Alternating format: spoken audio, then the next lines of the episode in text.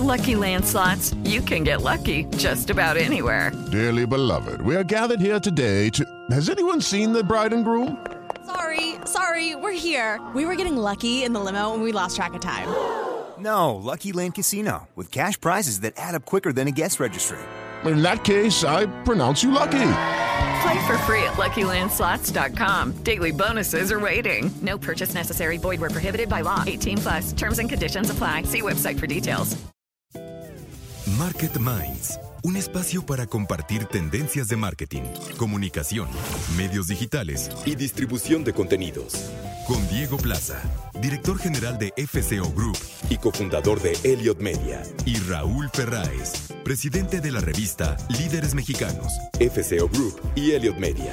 88.9 Noticias. Información que sirve. ¿Qué tal? Muy buenas noches. Ya estamos en Market Minds en punto de las 9.30 para dar inicio a una nueva conversación sobre comunicación, mercadotecnia y publicidad.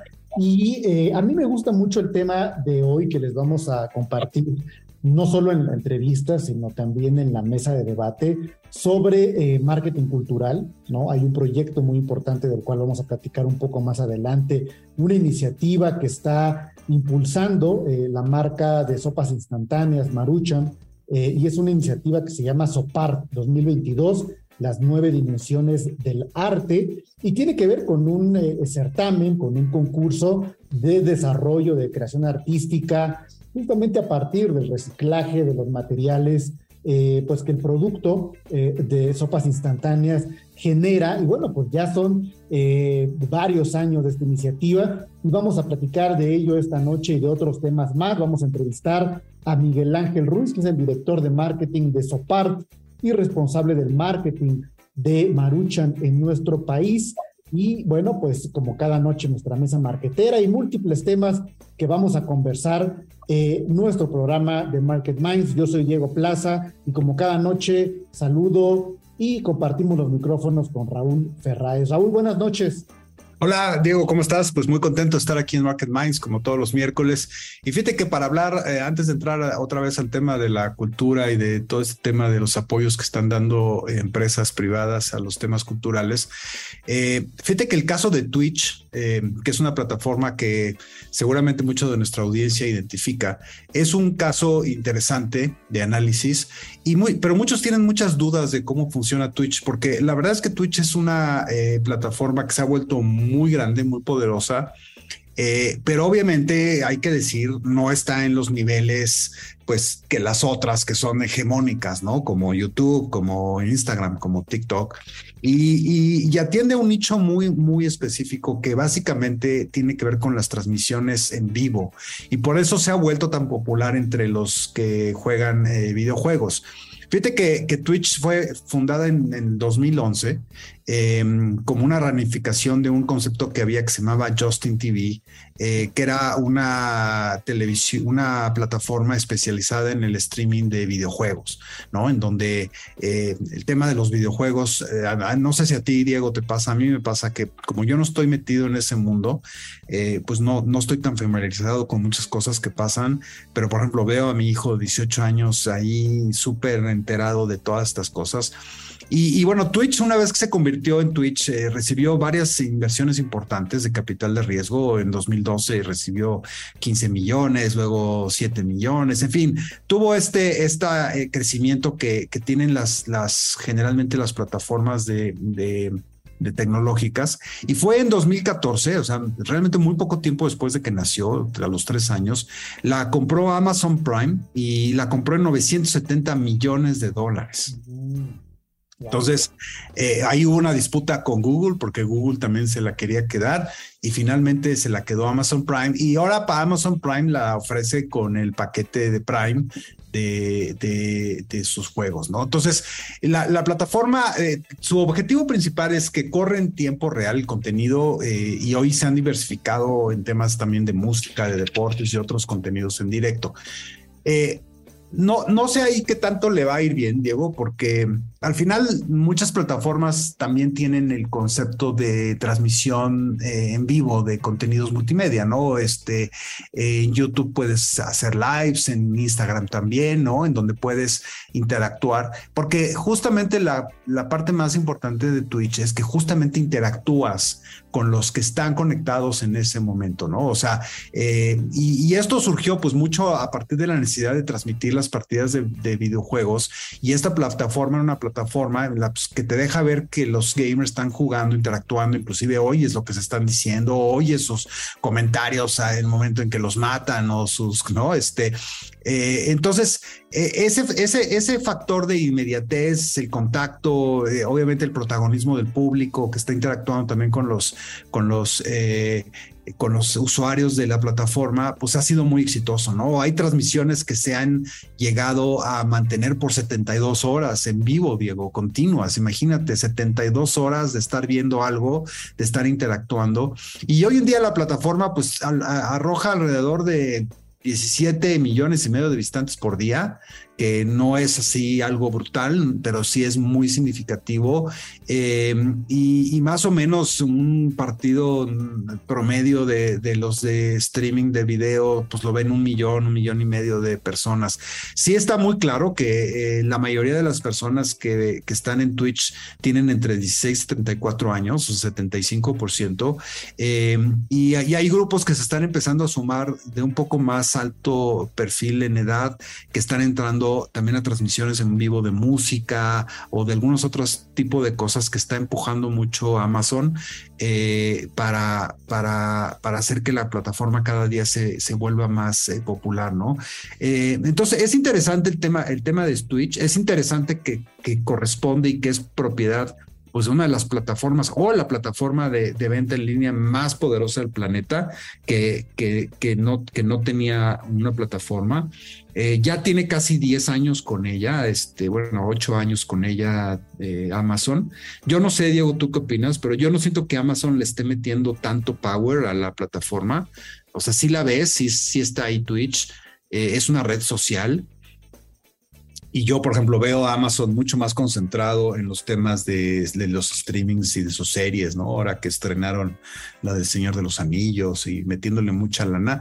Y no los veo tan, tan empujadores de la plataforma de Twitch, pero, pero creo que, que, que es una plataforma que hay que entenderla es, mucho más especializada, pero eso también tiene un valor eh, eh, muy importante porque eh, cuando entras ahí y haces estrategias en Twitch comerciales, pues tienes una posibilidad de llegar con, con más precisión a públicos con intereses mucho más específicos a que si entras en algunas otras plataformas.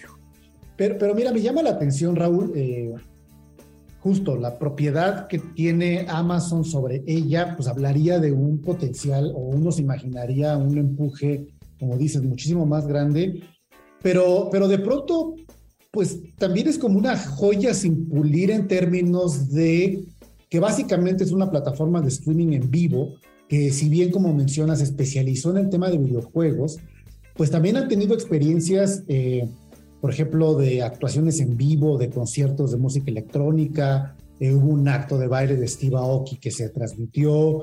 Eh, también eh, se han hecho como tutoriales de muestras de obras artísticas y creativas.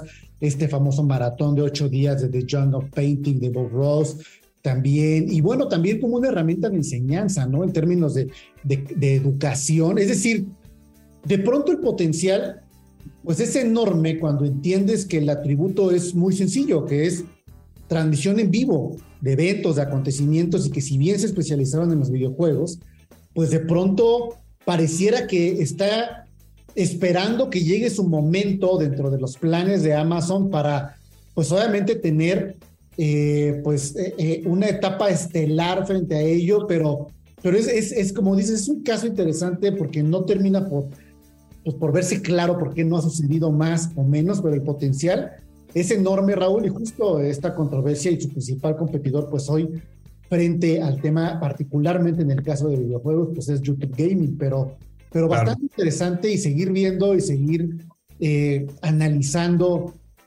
este potencial de lo que pues básicamente Eh, es una plataforma que permite realizar transmisiones en vivo y que pues eso significa muchísimo, muchísimo en cuestión de las posibilidades, Raúl. Pero ahora... Pues hoy en la mañana, pues hoy en la mañana digo, nada más para cerrar ya la sección, Diego, hoy en la mañana se presentaron eh, este evento que hace Apple cada cierto tiempo, muy, muy importante, muy esperado por todos los fans de, de la marca. Hoy se presentaron en la mañana los nuevos iPhones, se presentaron cosas y productos interesantes de Apple, que ya luego en el próximo programa platicaremos con más calma, pero siempre este, este evento que hace Apple cada cierto tiempo, a mí me impresiona, Diego, la fuerza que tiene la marca, la expectativa que genera, ¿no? Este, obviamente hay miles de leaks antes de, salir, eh, todo el mundo muy, esperanzado en lo que se va a presentar y siempre hay sorpresas y, y bueno, ya platicaremos la próxima semana de, de, de más detalle de lo que pasó hoy en la mañana.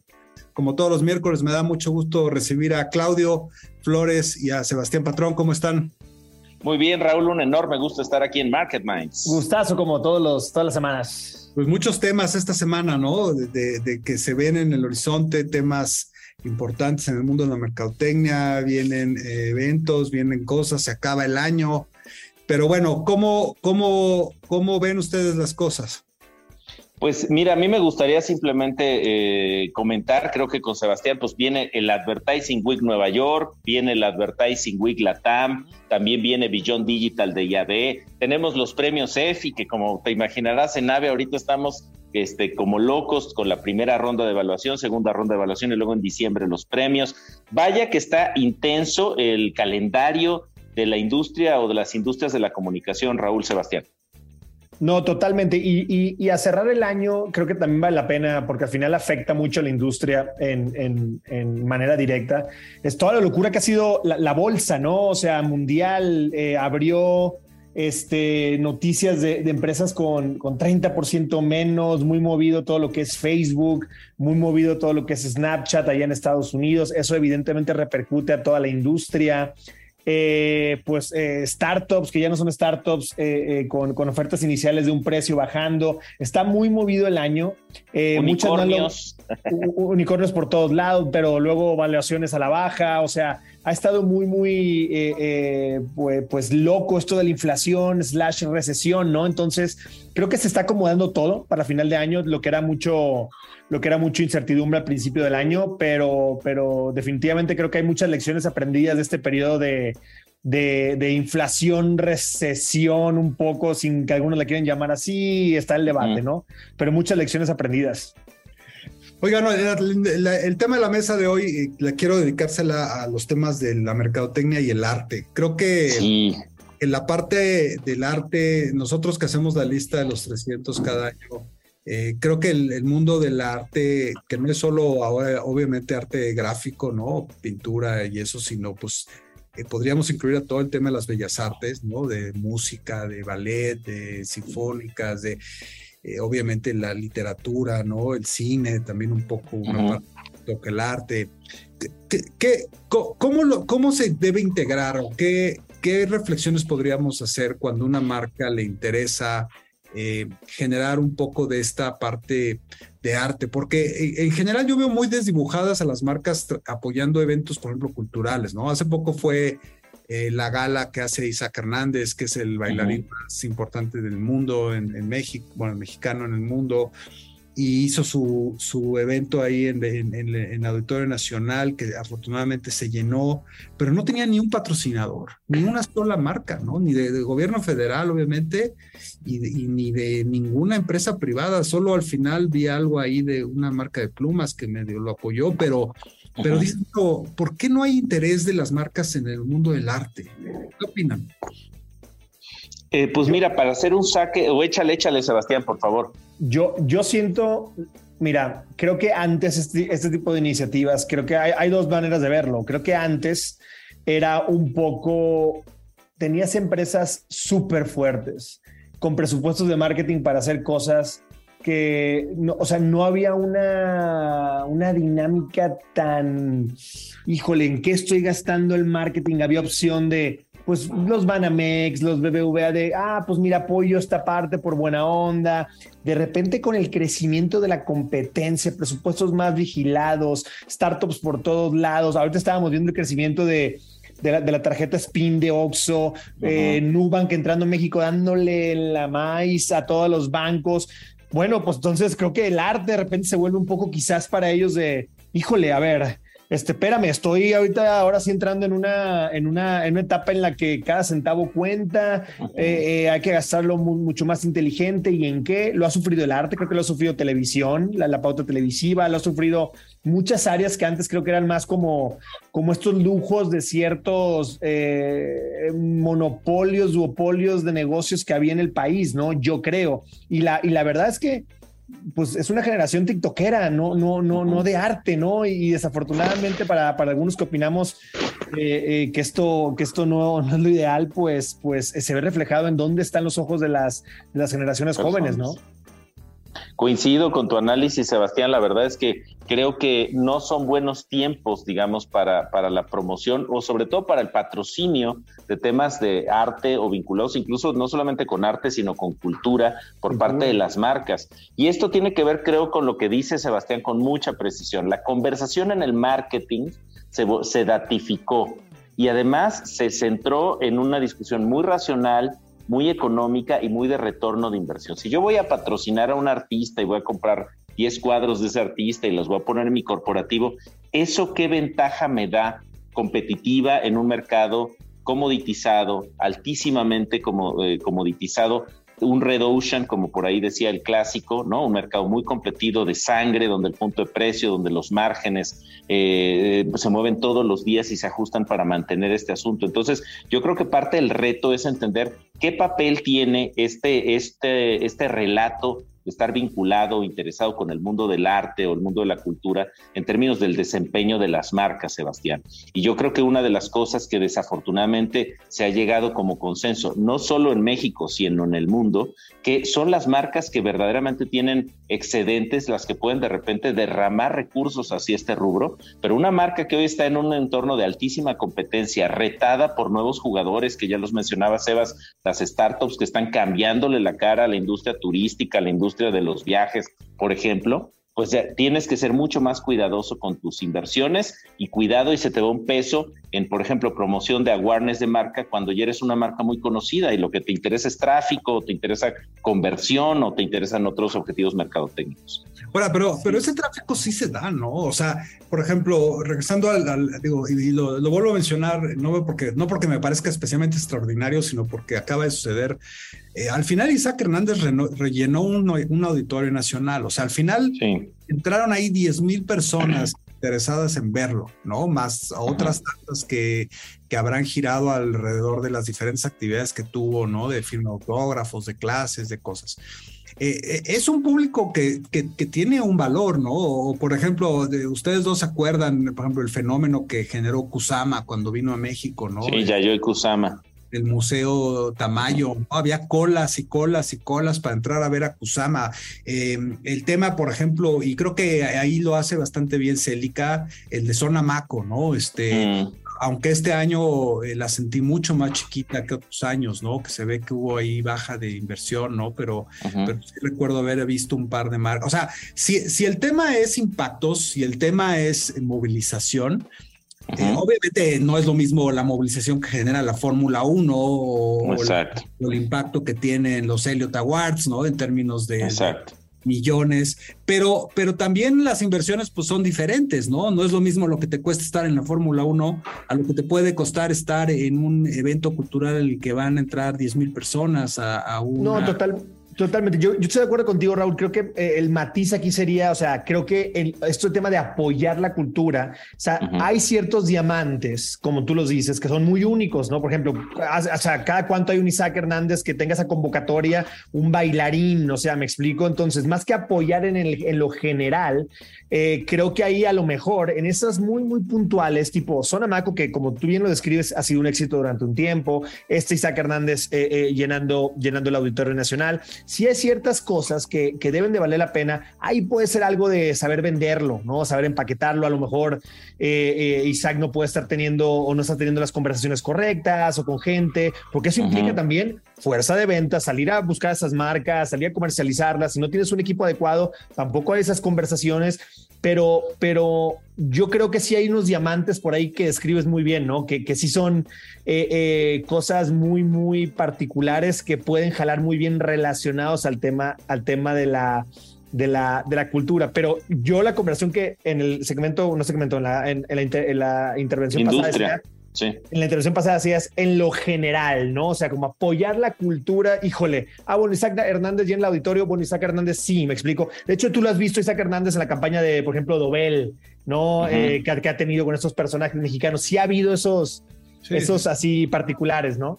A mí lo que me frustra mucho, y ya sé que siempre compararse con los Estados Unidos está mal, porque es el país más grande, más poderoso, más rico del planeta, pero a mí sí me impresiona, y ustedes lo han visto, cuando vas a los Estados Unidos y ves la cantidad de marcas que están atrás de exposiciones, de conciertos, de, filarmónicas, de temas de libros, de, y que dices, wow, o sea, ¿Qué, tanto retorno de inversión tendrán esas empresas por sus esfuerzos de apoyar la cultura?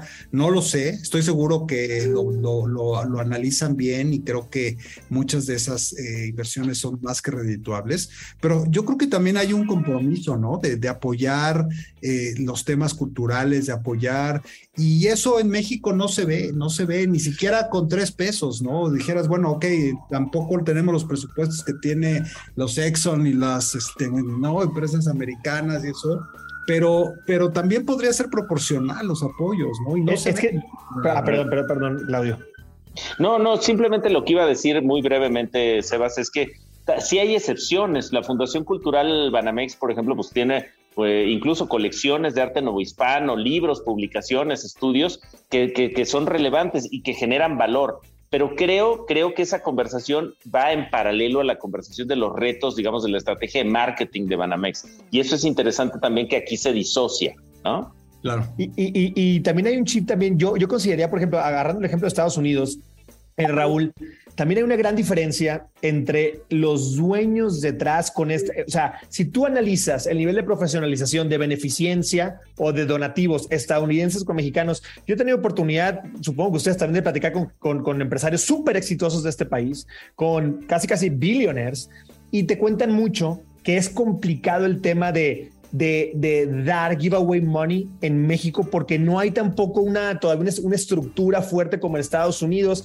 que por ejemplo, que eso hace, por ejemplo, el otro día estaba platicando con gente en Baja California que está haciendo toda la planeación sustentable de Baja California Sur o el tema de, todo lo que, lo que viene para ello, que no es el próximo Tulum, etcétera, lo está fundando una de las hijas de Sam Walton pero ella personalmente, no o sea, Walmart como, como da dividendos y da precio de acción a sus, a sus inversionistas, está alejado de una Walmart Foundation que ayude, pero, pero la hija está fondeando toda la protección de Baja California Sur, ella personalmente, me explico, con una estructura de gringos que se fueron a Baja California Sur a decir, esta es la estructura de que me traje de Canadá a Estados Unidos para hacer esta asociación y ella lo está apoyando, me explico. Entonces, creo que por ahí también es diferente la persona en particular, la familia, pues imagínate todas las familias que tienen por ahí, la, Fundación Slim o la Fundación Telmex. Creo que si Telmex cotizara en bolsa y fuera los inversionistas los y compitiera, fuera más exigentes con, oye, a ver, ¿qué tanto beneficencia estás dando?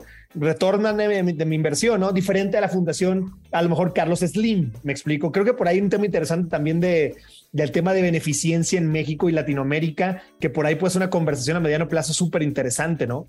Ya estamos de regreso en Market Minds con un eh, tema y con un invitado, además muy querido, muy amigo de la casa, con un proyecto que nos parece eh, disruptivo, que nos parece inclusive transgresor en lo que a marketing se refiere, desde el punto de vista de cómo una compañía, de cómo una marca, eh, pues se involucra en la disciplina y en la creación artística, y estoy hablando de Maruchan, vamos a platicar con el director de marketing de Sopart, que es una iniciativa justamente que esta marca está desarrollando desde hace ya muchos años eh, y que ahora pues han titulado Sopart 2022 las nueve dimensiones del arte y nos parece que es algo pues, pues muy amplio y muy detallado que Miguel Ángel Ruiz, que es el director de marketing de Sopart, nos va a platicar justamente con más detalle, ¿no? Y es el responsable, obviamente, del marketing de Maruchan en nuestro país.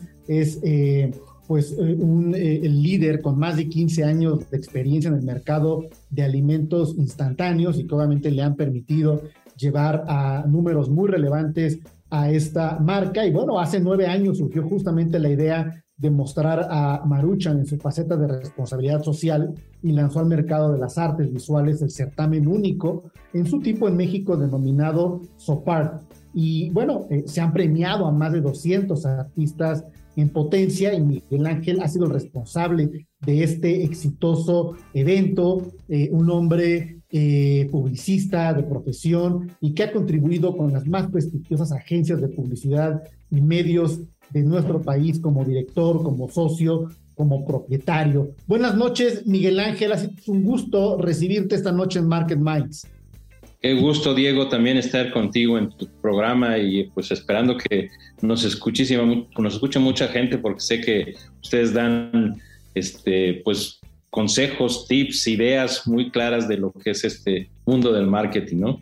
Y mucho gusto estar aquí con tu gente. Aquí platicamos con empresarios, pero también con jóvenes, con estudiantes, con emprendedores, con responsables de la marca. ¿Y por qué no comenzamos, Miguel Ángel, eh, que nos platiques cómo fue que inició Sopart? Pues mira, como dices, eh, estamos ya ahorita a la mitad de la novena edición. Empezamos en el 2014 con la primera edición y surge con la intención, surge la verdad como una idea de una promoción, pero con la intención de desarrollar un poco ese talento joven, ese talento, esa creatividad, esa originalidad que pues mucha gente tiene y que muchas veces no encuentra las formas de cómo, cómo sacarla, cómo, cómo exponerla, cómo mostrarla. No, no tanto eh, si quieren ser profesionales o no, sino simplemente que tienen ese talento y que dices, bueno, vamos a, vamos a poner un granito de arena. Entonces fue como, como empezamos a crear este tema de, de Sopar y dijimos, ¿por qué no hacemos un concurso de escultura y collage? Desde el principio ha sido un concurso de, de escultura y collage. Lo único requisito que le pusimos desde el principio a la gente eh, fue el que se hiciera con los algunos de los empaques de la sopa marucha, de cualquiera de, sus marcas, ¿no? De ahí en fuera todo era libre, el tema, eh, la edad, este, la profesión, el nivel de estudios, no había ninguna restricción en ese sentido. Entonces dijimos, bueno, vamos a, vamos a ponerlo en el mercado y afortunadamente desde el 2014 tuvimos una muy buena respuesta.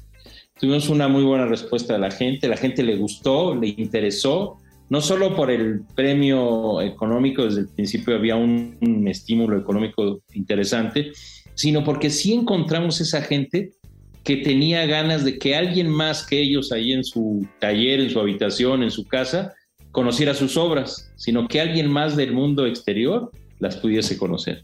Y eso fue lo que pasó.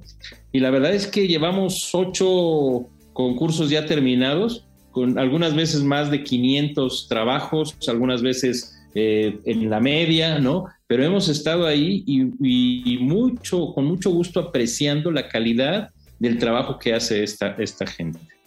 La verdad nos da muchísimo gusto. Me queda claro, Miguel Ángel, que eh, el objetivo del proyecto, ya lo mencionas, eh, crear un espacio para detonar este talento y, darle obviamente una proyección, pero desde el punto de vista de e, el, resultado de quienes ganan el proyecto, eh, ¿qué obtienen a cambio? Es decir, sus obras se exhiben en algún lugar, obtienen un premio, ya lo mencionabas, económico, cuántos ganadores son. O sea, me gustaría hablar un poco de qué es lo que trasciende justamente para el participante y para el artista una vez que está en su parte. Mira, muy, muy importante la, pregunta y te voy a decir que una cosa muy importante que hemos cuidado en SOPAR es el jurado desde el principio. El jurado le ha dado un valor a este certamen. El jurado en la primera etapa fue integrado como presidente el maestro Sebastián, que tú sabes que es un escultor de primer nivel. Después ha estado Aldo Chaparro, el maestro Héctor de Anda, eh, ahora repite el maestro de, Anda como presidente, pero hemos estado, eh, la verdad, con la colaboración de grandes artistas mexicanos como este año Rivelino, eh, Macotela años anteriores, este, la verdad, gente que le ha dado nivel. Y ese, ese es una motivación para participar, para que la gente vea que esto es en serio Esto no es así un, un, jueguito de que haz tu manualidad y todo eso. No, verdaderamente le hemos querido dar un nivel para que la gente que participa realmente sienta que esto es un premio. Eh, además de, como te digo, este año el estímulo económico para el primer lugar es de 75 mil pesos, le damos una estatuilla, una estatuilla que guarda, desde el principio le dimos una estatuilla que hemos venido mejorando, pero lo, muy importante para ellos es que hemos logrado hacer los eventos de premiación en el Museo de Arte Popular de la Ciudad de México. Y después de esa ceremonia de premiación su obra se ha quedado en exhibición ahí en el museo para que la gente de la calle, la gente común y corriente pueda conocer esa obra. Entonces eso realmente es un motivante muy interesante que la gente tiene y nos ha servido por opinión y por comentarios, por retroalimentación que tenemos de los propios participantes. Nos han dicho es que el hecho de que yo pueda platicar con el jurado, el hecho de que yo pueda recibir un tip de él, me ha dado la posibilidad de ser mejor en este hobby que se está volviendo una actividad más profesional, ¿no? porque hemos identificado mucho talento de gente y desde, desde el primer acercamiento con ellos, los jurados siempre siembran algo, siempre dejan algo puesto para beneficio de, este, de esta gente joven. Miguel Ángel, tú como experto en marketing y obviamente creador de esta iniciativa, eh, eh, Sopart y responsable del marketing de la marca Marucha en nuestro país, ¿qué te ha sorprendido o qué te eh, o qué has descubierto en eh, los artistas que participan, en cómo se relacionan con la marca. Es decir, esperan que una marca eh, como Maruchan, con un posicionamiento tan importante, eh, construye este espacio para ellos. ¿Cuál ha sido la sensibilidad que has tenido tú en favor de la marca que tienen los participantes? Mira, em, primero déjame decirte que Maruchan afortunadamente tenemos una marca muy noble que son de las pocas marcas que entran en esa categoría de lover brands, que realmente la gente las, las quiere, las defiende, se las come, se las pone. O sea, la verdad es que muy contentos cómo, cómo nos trata el consumidor, cómo nos tratan nuestros amigos, porque son más allá de eso. Al principio sí hubo sorpresa de decir, pero Maruchan organizando eventos culturales, ¿no? O sea, ¿cómo? O sea, me imaginaba de otra marca, pero no de Maruchan. Pero cuando realmente la gente empieza a entender el fondo y ve que Maruchan está metido en varios frentes, entonces comprende perfectamente por qué tendría que estar también en un frente cultural, en un frente que tiene otra posibilidad. Nos hablan mucho del reciclaje, ¿no? Nos hablan mucho del tema de, de que, ah, qué bueno que Maruchan, entonces ya la quiero más, ya quiero más a la marca, ¿no? Entonces, sorprendentemente para nosotros, la verdad es que ha sido muy gratificante el tener este evento. Y tú sabes que estos eventos pues no son gratuitos, ¿no? Les cuestan a las, a las marcas, ¿no? Y sin embargo hemos recibido el apoyo de la Dirección General de, de Maruchan por mucho tiempo y defender los presupuestos que se le ponen atrás de esto y permanecer ya con este nueve años en el mercado. Porque yo he conocido muchas iniciativas, a lo mejor tú más que yo, pero yo he conocido muchas iniciativas de marcas, de grandes anunciantes que se han muerto en el camino porque tienen un costo. ¿no? Una, una, idea ahí que funcionó un año y no trascendió. Sí, sí, exacto. Y acá no, acá llevamos y la gente sigue participando, nos hablan, nos dicen este, cuándo viene Sopar, cuándo se abre la convocatoria, cuándo viene el de este año, o sea, ya lo están esperando mucha gente. Hay mucha gente que ha participado cinco veces, otras cuatro veces, tres veces, y ya ahorita compiten contra ellos mismos. Cada año tratan de superarse. Y si tú ves la calidad del último año de las, de las obras de, la octava, de la octava edición, pues es otro nivel, evidentemente, de cuando empezamos. Y hay mucha gente que ya solita se descalifica porque dice, no, bueno, es que estos ya están en otro nivel, ¿no? Cuando ven las obras y todo eso, digo, no, no se descalifiquen. Si tienen el talento, dense la oportunidad, ¿no? Dense la oportunidad de jugar con esto porque la verdad es que el jurado hace un gran trabajo, primero en una fotografía, porque se suben las fotografías a la, página de Maruchan, y después de ahí hacen la selección final de las 100 obras, y esas 100 obras son las que nos llegan aquí a la Ciudad de México, porque déjame decirte que hemos recibido obras de los 32 estados de la República, Llegan aquí y aquí a la oficina van los jurados a calificarlas y de ahí seleccionan a esas 30 obras ganadoras, que son las que te decía, son las que están en el, en el museo en exhibición, son las que conocen físicamente eh, los, los este, jurados Y aparte, ahora hemos desarrollado un museo virtual, un museo virtual desde el año pasado, eh, en donde están en exhibición esas 30 obras, por lo menos el primer año que, que son ganadoras, ¿no?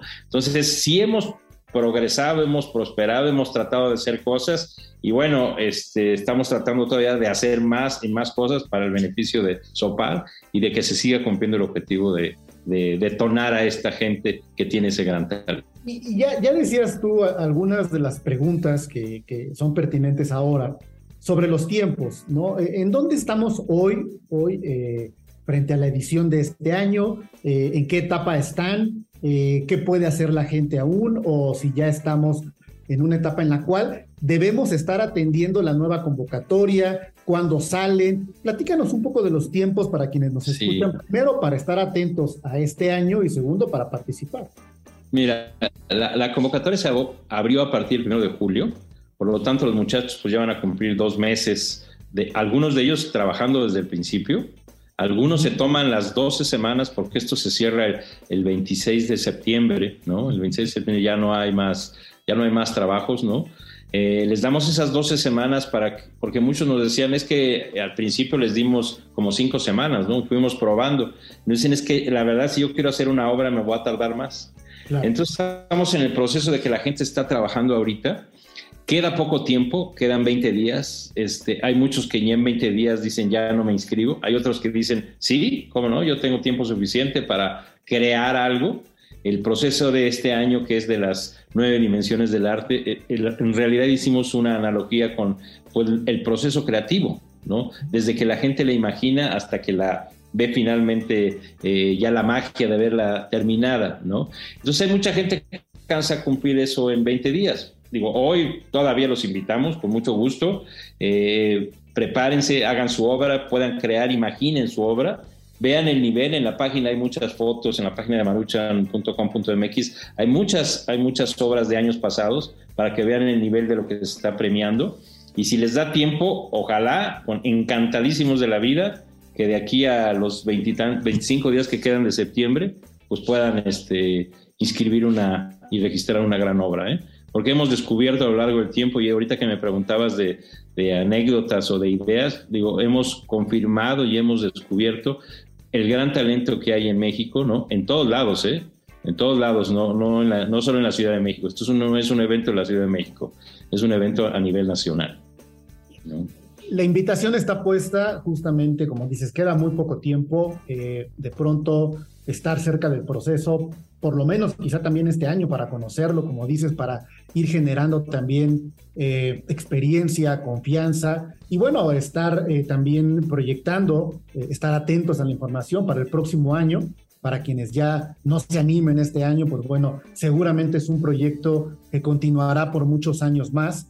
Y, bueno, pues deseamos enhorabuena que siga construyendo al fortalecimiento de los espacios, ¿no? Que también a veces eh, nos cuesta trabajo pensar que desde la iniciativa privada se deben y se pueden construir espacios de desarrollo cultural, artístico, y creo que esto que está haciendo Maruchan es muy importante, sopar las nueve dimensiones del arte. Y bueno, ha sido un gusto platicar contigo, Miguel Ángel Ruiz, director eh, de marketing de Sopar y de eh, Maruchan en nuestro país. Ya saben, maruchan.com.mx para conocer y encontrar más información. Miguel Ángel, muchas gracias por acompañarnos esta noche en Market Minds. Gracias, Diego. Muchas gracias. Te agradezco mucho la plática interesante que acabamos de tener e invitar a todos los que les den tiempo todavía de participar en Sopar.